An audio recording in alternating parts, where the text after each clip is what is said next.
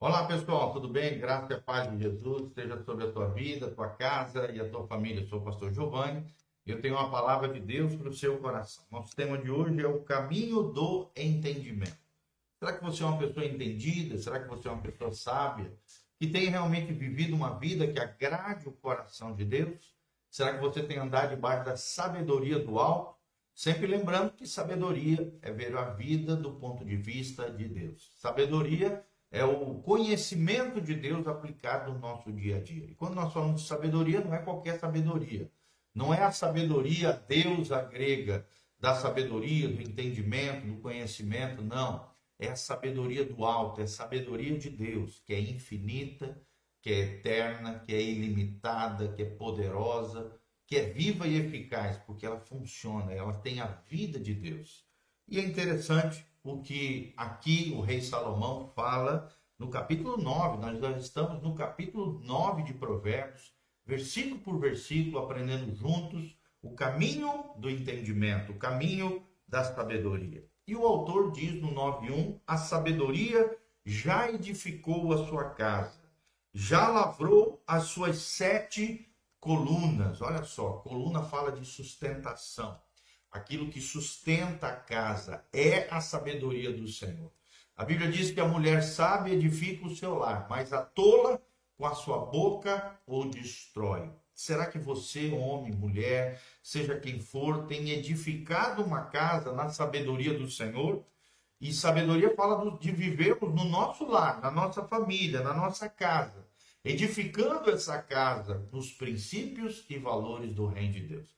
Estamos vivendo uma sociedade corrompida, perdida, que tem desvalorizado o valor da família tradicional cristã, judaico-cristã, a perspectiva cristã, tem abalado né, os fundamentos da sociedade, destruindo os principais alicerces, fundamentos, as colunas que sustentam os nossos lares, as nossas famílias. São os princípios e valores do reino de Deus que precisam ser vividos debaixo da sabedoria de Deus, nas atitudes, nas escolhas, nas decisões práticas do dia a dia. No versículo 2 diz: Já abateu os seus animais, misturou o seu vinho, já preparou a sua mesa. Ou seja, a sabedoria nos prepara para colocar uma mesa. Mesa fala de comunhão, fala de intimidade, de trazer para perto tudo isso debaixo da sabedoria de Deus. Vinho aqui fala de alegria, né? um sinal da alegria de Deus.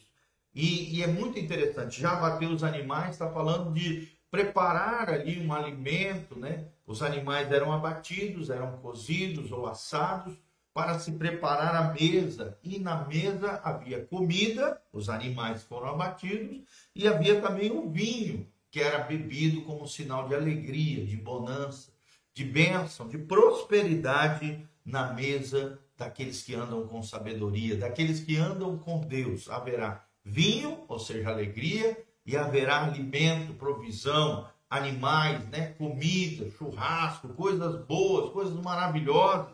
É o que Deus tem para nós se vivemos, né? A Bíblia disse atentamente: ouvides a minha voz e obedeceres os meus mandamentos, comereis o melhor dessa terra Outro versículo diz: atentamente ouvides a minha voz e obedeceres os meus mandamentos.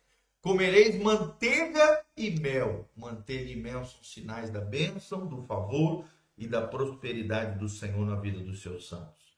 Aqui no 3 diz: A sabedoria já ordenou as suas criadas está convidando desde as alturas da cidade, dizendo, né? A sabedoria, agir com sabedoria, nos faz organizar a nossa Aqui, ordenar as criadas eram os servos que tinham na casa das pessoas proeminentes, importantes.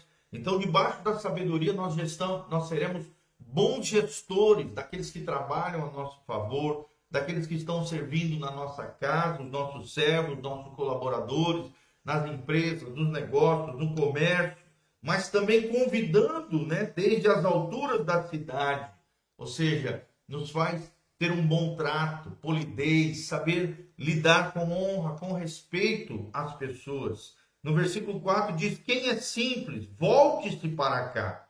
E aos faltos de, de, de senso, né, diz: Vinde comei do meu pão, bebei do vinho que tenho misturado, né? Então ele está perguntando quem é que é simples, né? Quem é simples aqui, volte-se para cá.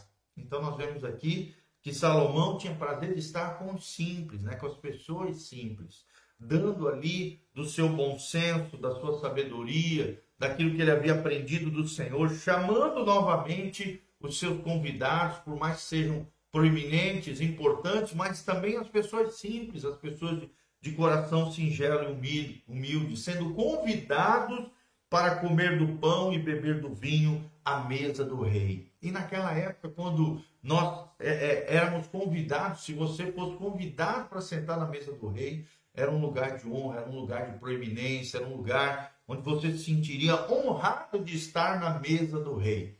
E assim também Deus convida né, os seus filhos amados, aqueles que andam debaixo da sabedoria de Deus. Está lá no Salmo 23. Prepara-me uma mesa diante dos meus inimigos, unja a minha cabeça com óleo, a unção do Espírito Santo, e o meu cálice transborda. Cálice transborda é bênçãos, prosperidade, principalmente felicidade, plenitude de vida para com aqueles que participam da mesa do Senhor. O Salmo 23 aqui também está falando da Santa Ceia, da mesa do Senhor. Nós somos privilegiados em participarmos da mesa do pão e do vinho. Está aqui os dois elementos da Santa Ceia: pão e vinho.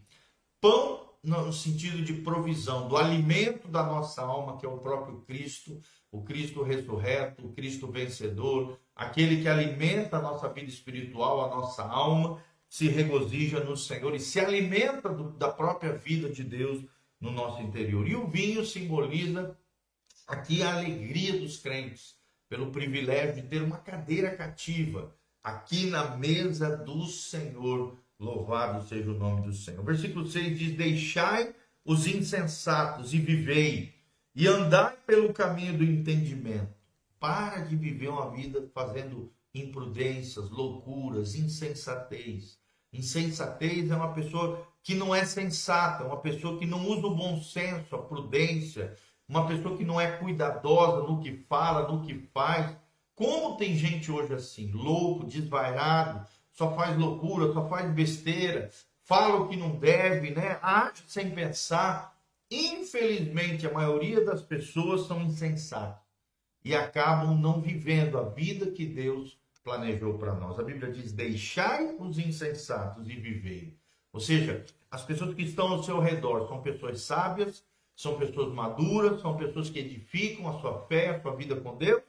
Ou você está sentado, rodeado somente de pessoas insensatas, loucas, desvairadas, inconsequentes, que dão mau testemunho, que não estão nem aí para Deus, que não temem ao Senhor, que de alguma maneira te influenciam negativamente? Irmão, você é aquilo que é, as pessoas que te rodeiam definem muito que tipo de gente você será, que tipo de pessoa você vai ser. E se cerque de pessoas sensatas e não de insensatos, para que você viva, para que você ande no caminho do entendimento, no caminho da inteligência. Entendimento é a capacidade de compreender, a capacidade de discernir, a capacidade de fazer escolhas inteligentes, sábias, no dia a dia. Então, se nós queremos caminho sempre na Bíblia, é um sinal de escolhas, de decisões que nós temos que tomar, de, de rumos na nossa vida, de direcionamentos.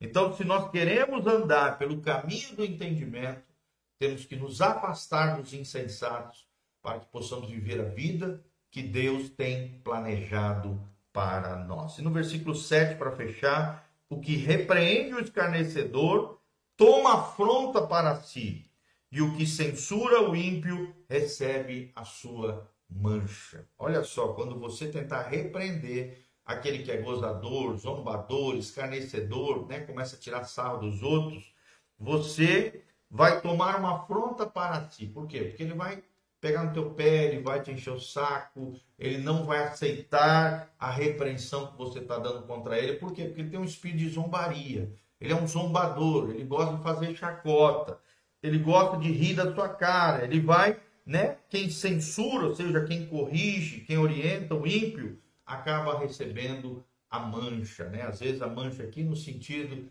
da difamação, vai ser ofendido, vai ser difamado, vai ser caluniado, porque o ímpio e o escarnecedor não aceitam a repreensão do justo, do sábio e do prudente. Então, quem é que está ao seu redor? Quem são as pessoas que estão permeando o seu meio? Será que você tem andado na intimidade com Deus?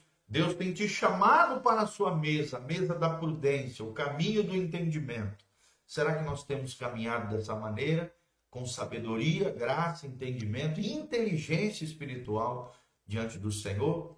É isso que Deus quer que nós pensemos hoje, do versículo 1 ao versículo 7, aqui de Provérbios, do livro de Provérbios, sete versículos, que nos ensinam princípios valiosos para o nosso dia a dia. Louvado seja o nome do Senhor, tá bom? Aqui debaixo tem todas as informações da nossa igreja, horários de culto, todas as nossas redes sociais, como é que você pode ouvir as nossas ministrações.